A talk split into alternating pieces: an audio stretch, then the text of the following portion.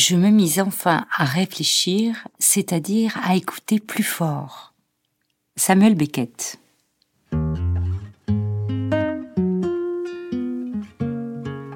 Bonjour, c'est La Voix d'eau, le podcast du musée d'Orsay et de l'Orangerie.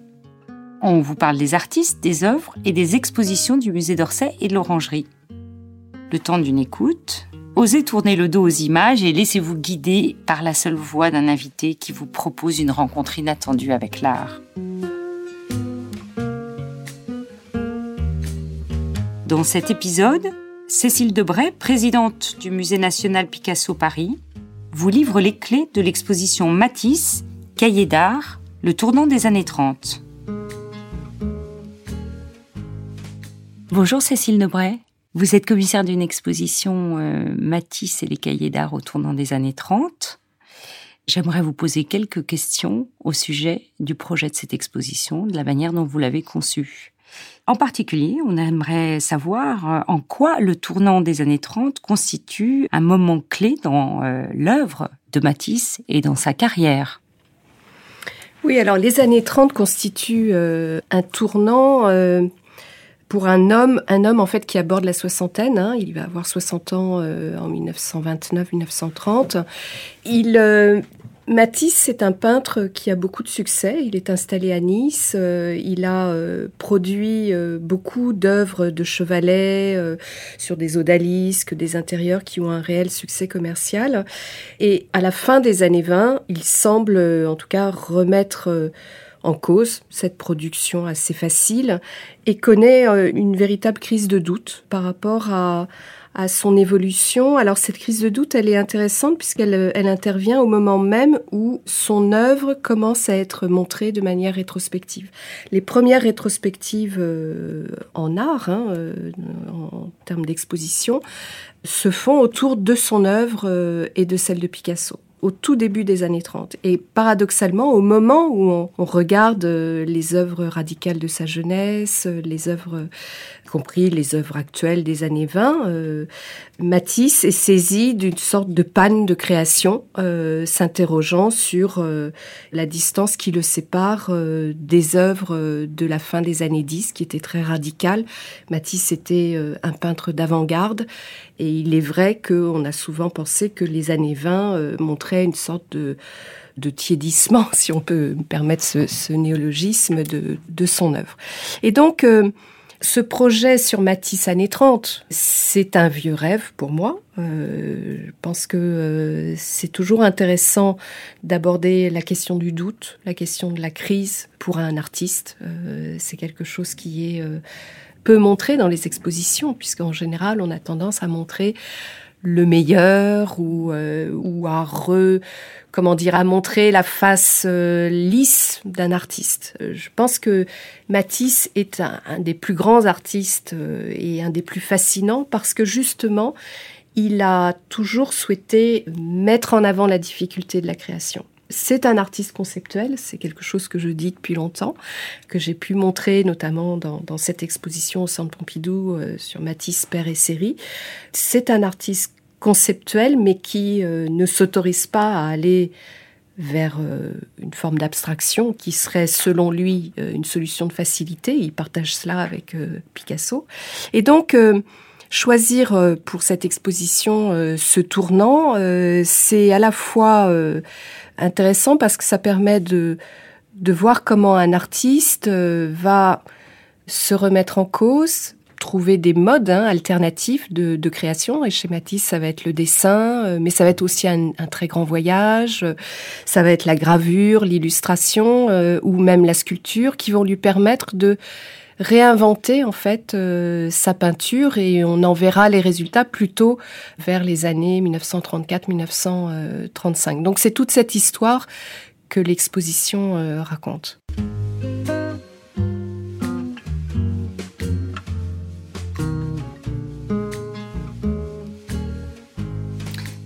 Très bien une question sur le titre peut-être et sur le contenu spécifique de cette exposition qui tourne autour d'une fameuse revue.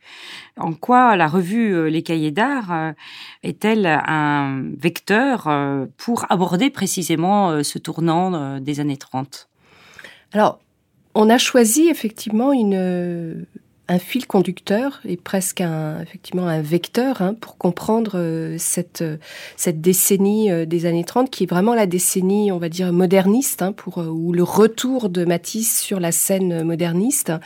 C'est effectivement cette revue, Cahiers d'art, qui est une jeune revue créée par un critique d'art, historien d'art d'origine grecque, Christian Zervos, en 1926 cet amateur d'architecture, euh, d'art grec ancien, archaïque, euh, amateur également de design et évidemment d'art contemporain, euh, va essayer de montrer l'état de la scène contemporaine à travers pour lui les deux figures majeures que sont Matisse et Picasso.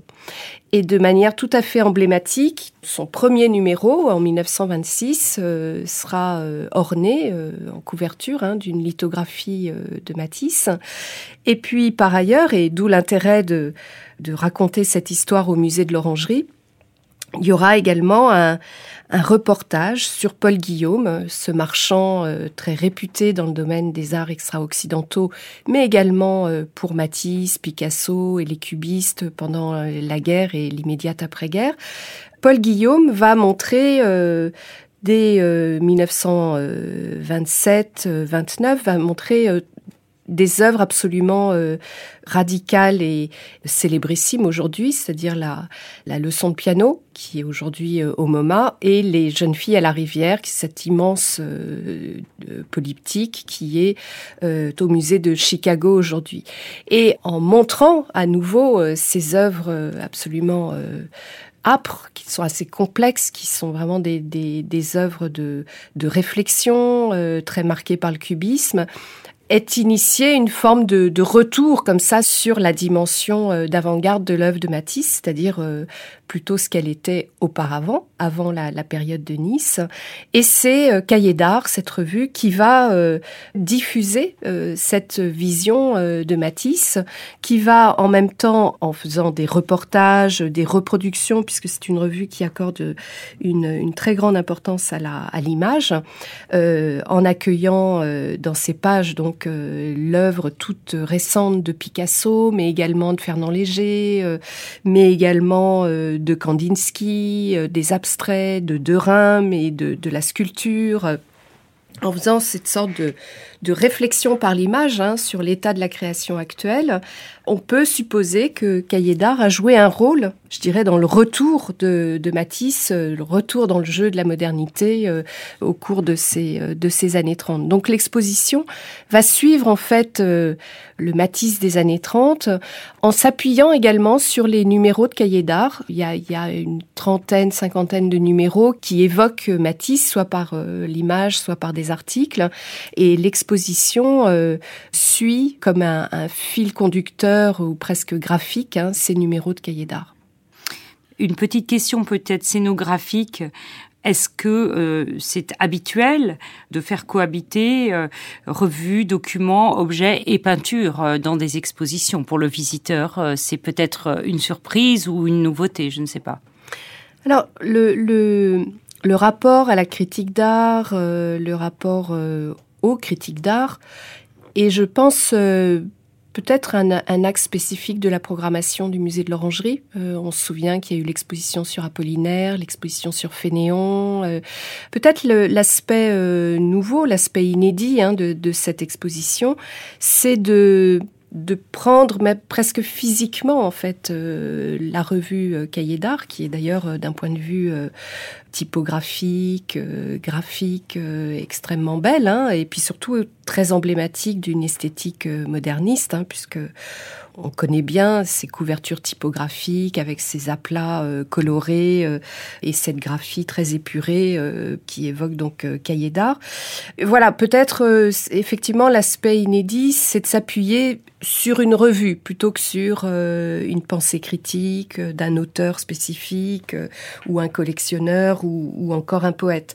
Là, on, on joue avec euh, les occurrences de Matisse euh, dans le cahier d'art. Et, et, ces occurrences, elles sont très importantes parce que non seulement elles viennent diffuser des aspects totalement inédits, comme euh, par exemple euh, le grand décor de la danse qui a été installé aux États-Unis. On voit le processus de création avec les états photographiques des étapes successives d'une œuvre en train de se faire. Mais on voit également à travers les numéros de cette revue, comment l'œuvre de Matisse euh, trouve un écho dans des œuvres de la préhistoire, dans des œuvres euh, anciennes ou encore dans des œuvres de, de design euh, moderniste du, du, Bauhaus ou encore même de l'architecture. Donc il y a cette sorte de, de jeu visuel qui est fait par l'iconographie de, de la revue. Et ça, c'est vraiment une manière de penser très proche de la logique de Matisse, mais on pourrait dire très proche de la logique d'un artiste, qui est avant tout un être visuel.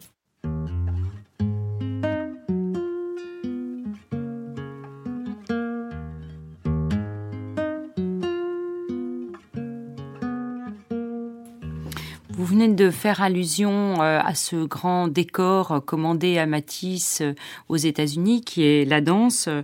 Est-ce que vous pourriez nous parler de ce voyage important euh, dans cette période de renouvellement de Matisse, ce voyage important qu'il a fait donc aux États-Unis? À quoi cela correspond exactement sur le plan de sa carrière et de son œuvre?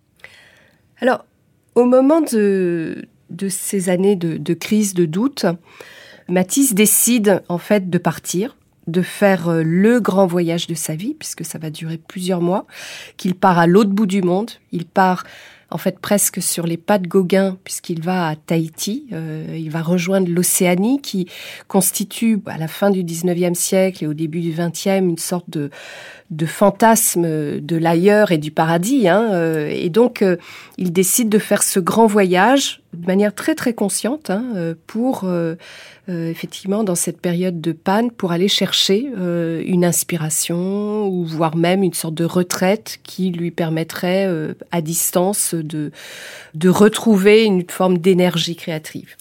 Et donc quand on fait le compte, hein, c'est très étonnant, mais en 1930, en fait, il va partir trois fois aux États-Unis. Alors il fait d'abord un voyage dès février 1930. Il part depuis le, port du Havre, il traverse l'Atlantique, il arrive à New York, ensuite il traverse tous les États-Unis euh, en train pour aller jusqu'à San Francisco, et il passe par Chicago, par Los Angeles, et de San Francisco, euh, euh, il, prend un bateau pour arriver à Tahiti.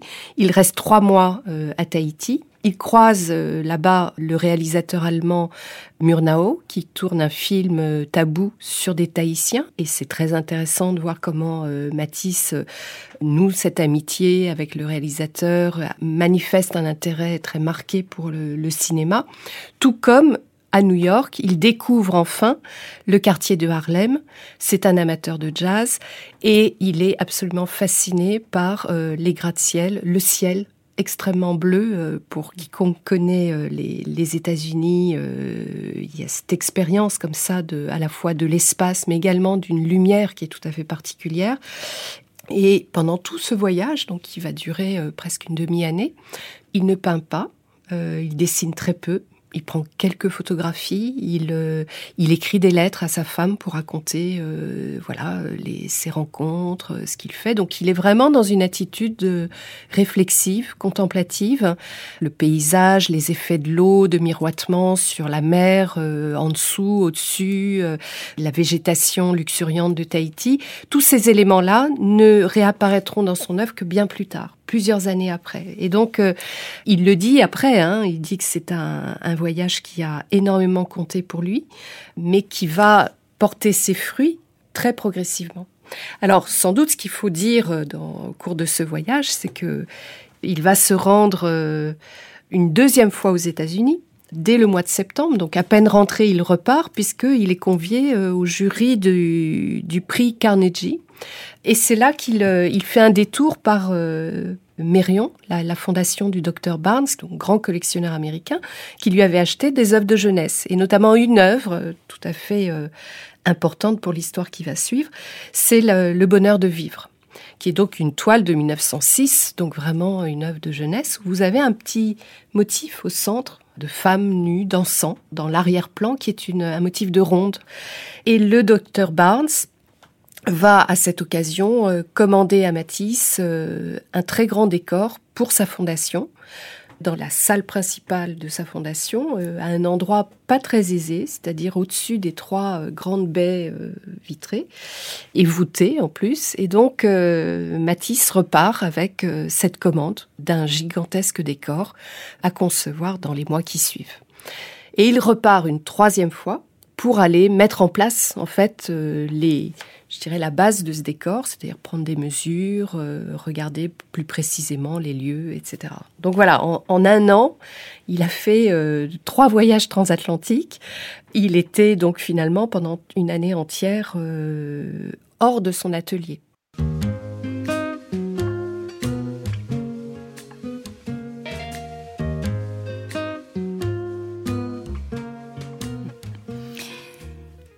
Dans l'exposition, euh, vous essayez, je crois, de montrer de quelle manière le processus euh, créatif dont vous venez de parler, par exemple pour la danse, hein, évolue.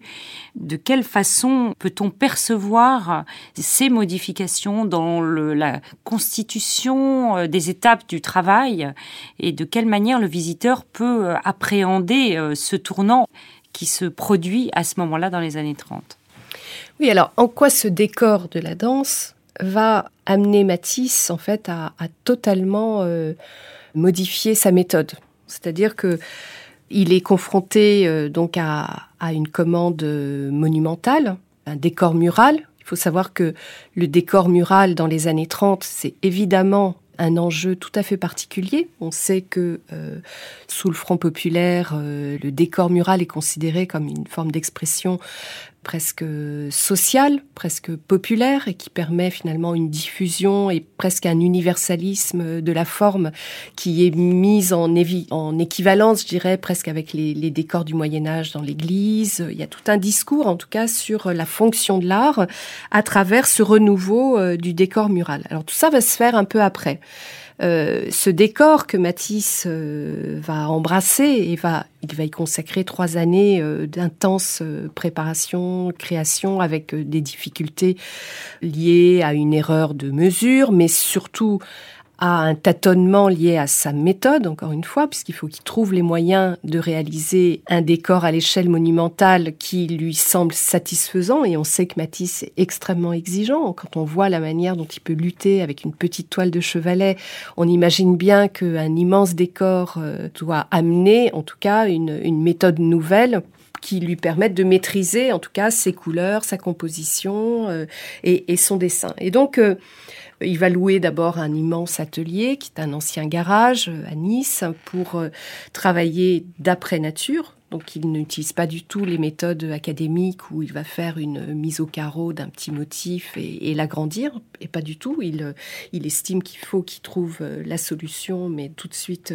en, en grandeur nature. Il fait d'abord un premier essai où euh, il dessine à même la toile monumentale en mettant un fusain accroché au bout d'une longue tige en bambou, et ensuite fait des essais de remplissage au pinceau, euh, donc de manière assez traditionnelle, où on dirait peut-être un peu comme les, les artistes de la Renaissance, mais il laisse cet essai inachevé.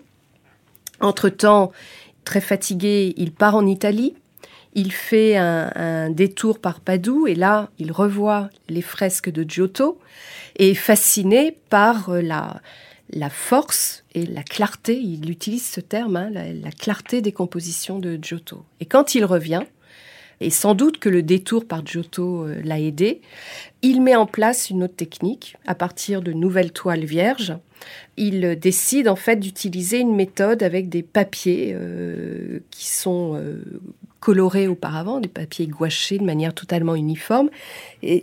Il découpe les formes de ces figures dans ces papiers et les fait punaiser sur la toile de façon à pouvoir jouer avec sa composition et trouver l'équilibre de sa composition.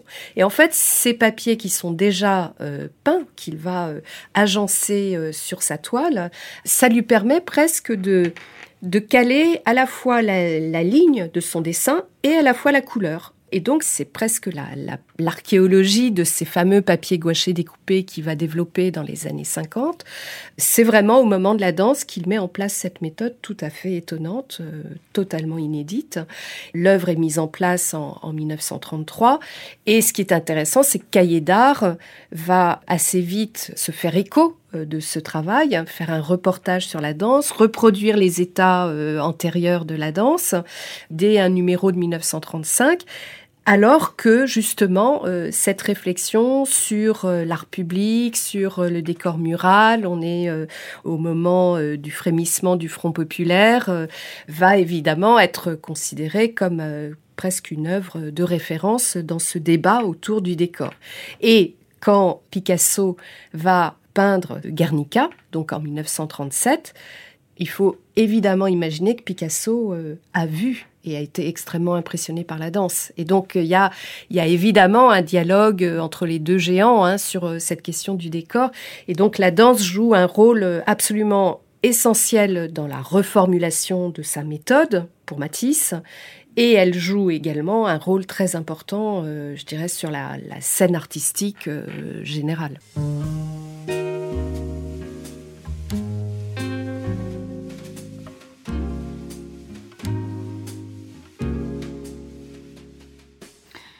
Autre tableau euh, ou icône presque, le Grand Nu Rose, pourriez-vous euh, nous expliquer euh, sa place dans la carrière et dans l'exposition que vous lui donnez?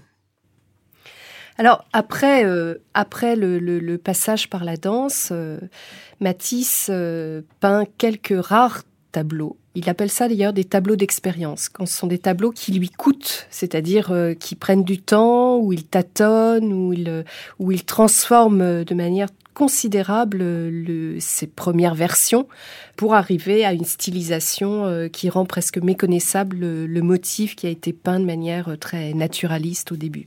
Et euh, je dirais le tableau emblématique de ce moment, 1934-1935, c'est vraiment le Grand Nuros, qui est un tableau en fait pas considérable, mais en revanche, le nu occupe euh, toute la composition, hein, euh, jusqu'à euh, être presque contraint par le cadre de, la toile.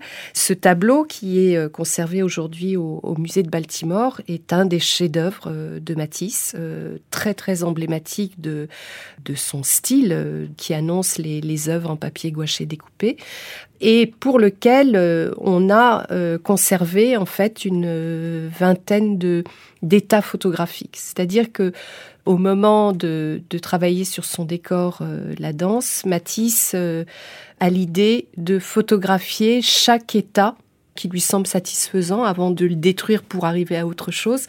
Et il, il conserve ses photographies. On sait que auparavant, il avait déjà cette approche dialectique de la peinture. C'est un mot un peu philosophique, mais c'est pour dire que il veut garder le premier geste, le geste très spontané de la première approche d'un motif, et en même temps, il veut évidemment le parachever par une stylisation euh, qui lui semble plastiquement plus, plus euh, aboutie. Avant les années 30, euh, et je dirais même avant la période niçoise, il a, il a fait beaucoup de paires où il gardait donc cette première version et il en faisait une seconde qui était d'une manière stylistique très différente.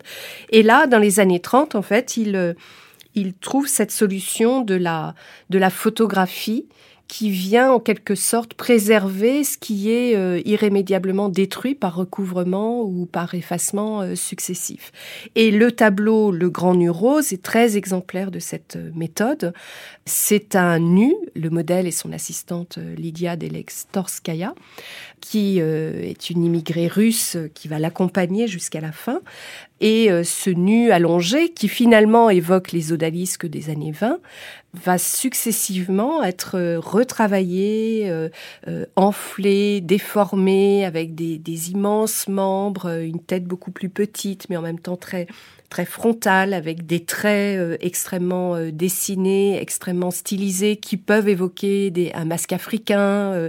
Il y, a, y, a, une forme d'élégance et même de, de solution graphique et, et picturale tout à fait extraordinaire qu'on va retrouver dans les grands nus bleus en papier gouaché découpé euh, des années 50 euh, et qui là est exprimé dans ce tableau euh, qui est tout à fait maticien. Autre euh, icône, j'allais dire, euh, la robe bleue, si on suit la chronologie de, l'exposition. Est-ce que vous pourriez nous dire un mot de, ce tableau emblématique?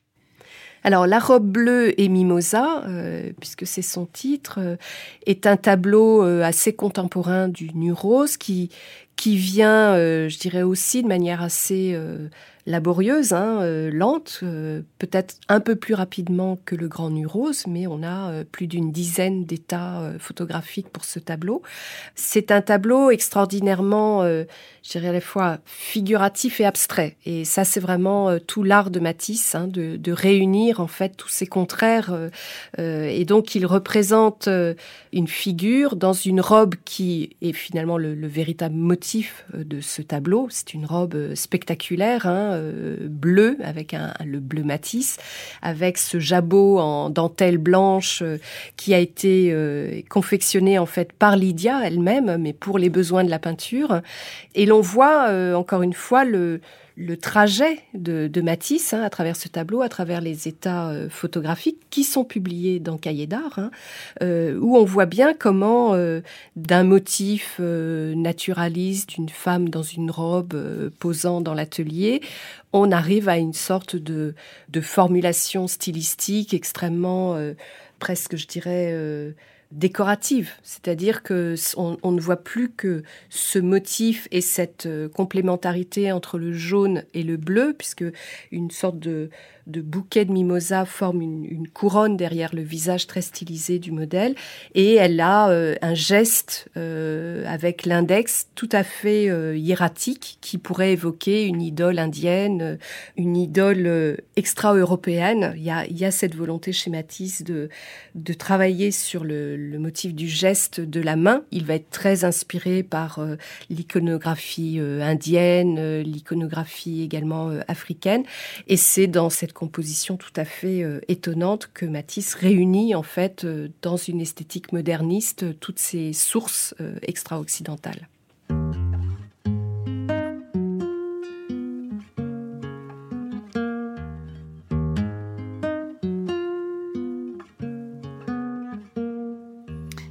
Pourriez-vous nous dire un mot de l'œuvre intitulée Le chant?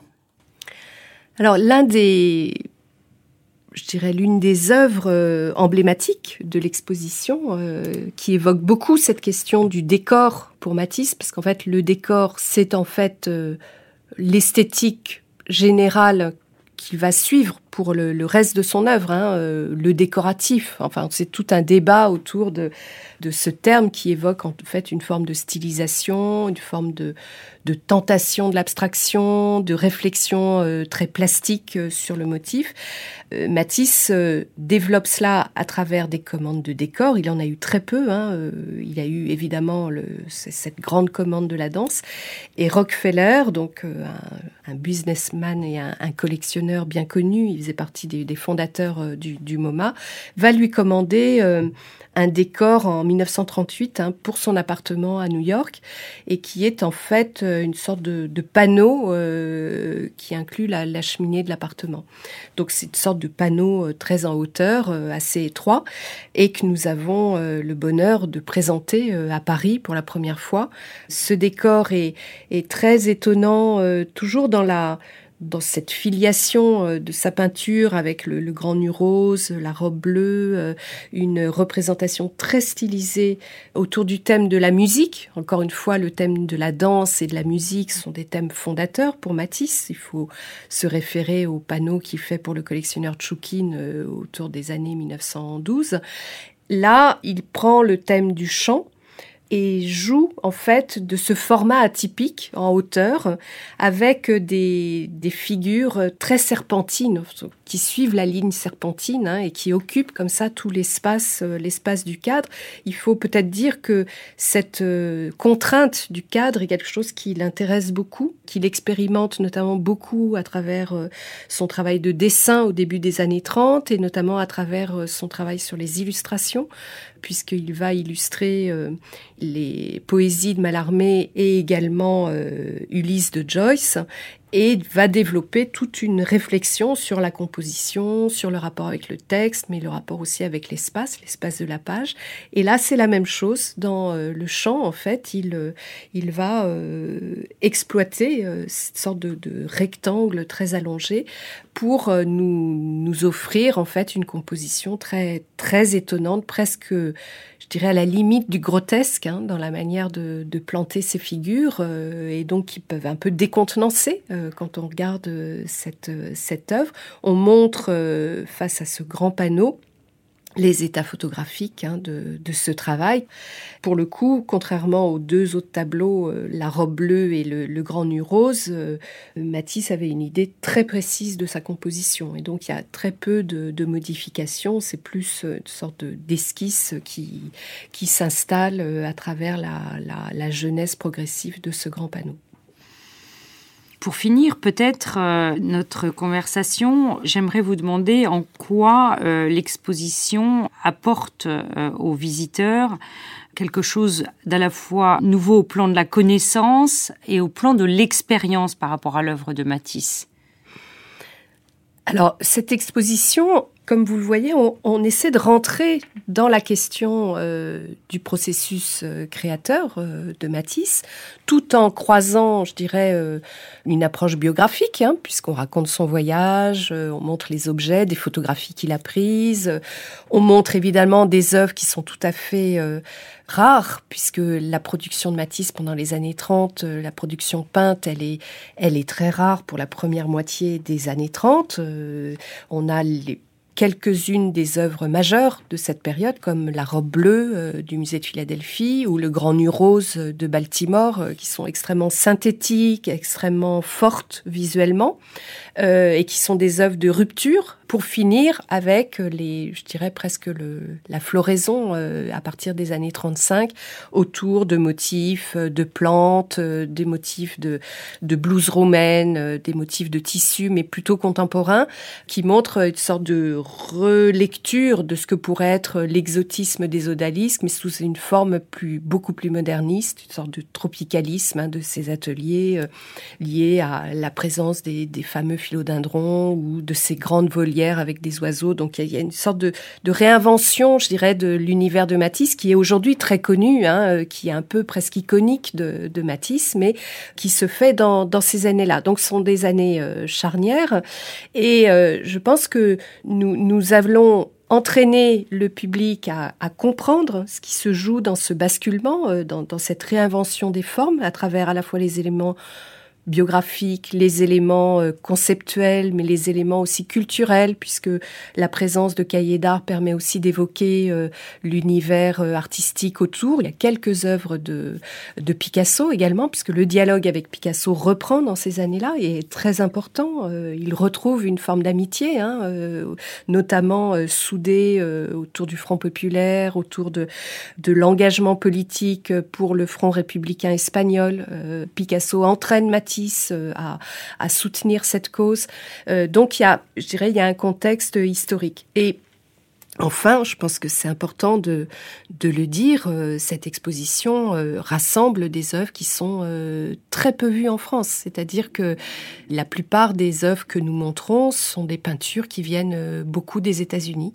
Et je pense que ce sera voilà, beaucoup de redécouvertes ou de découvertes pour le public français.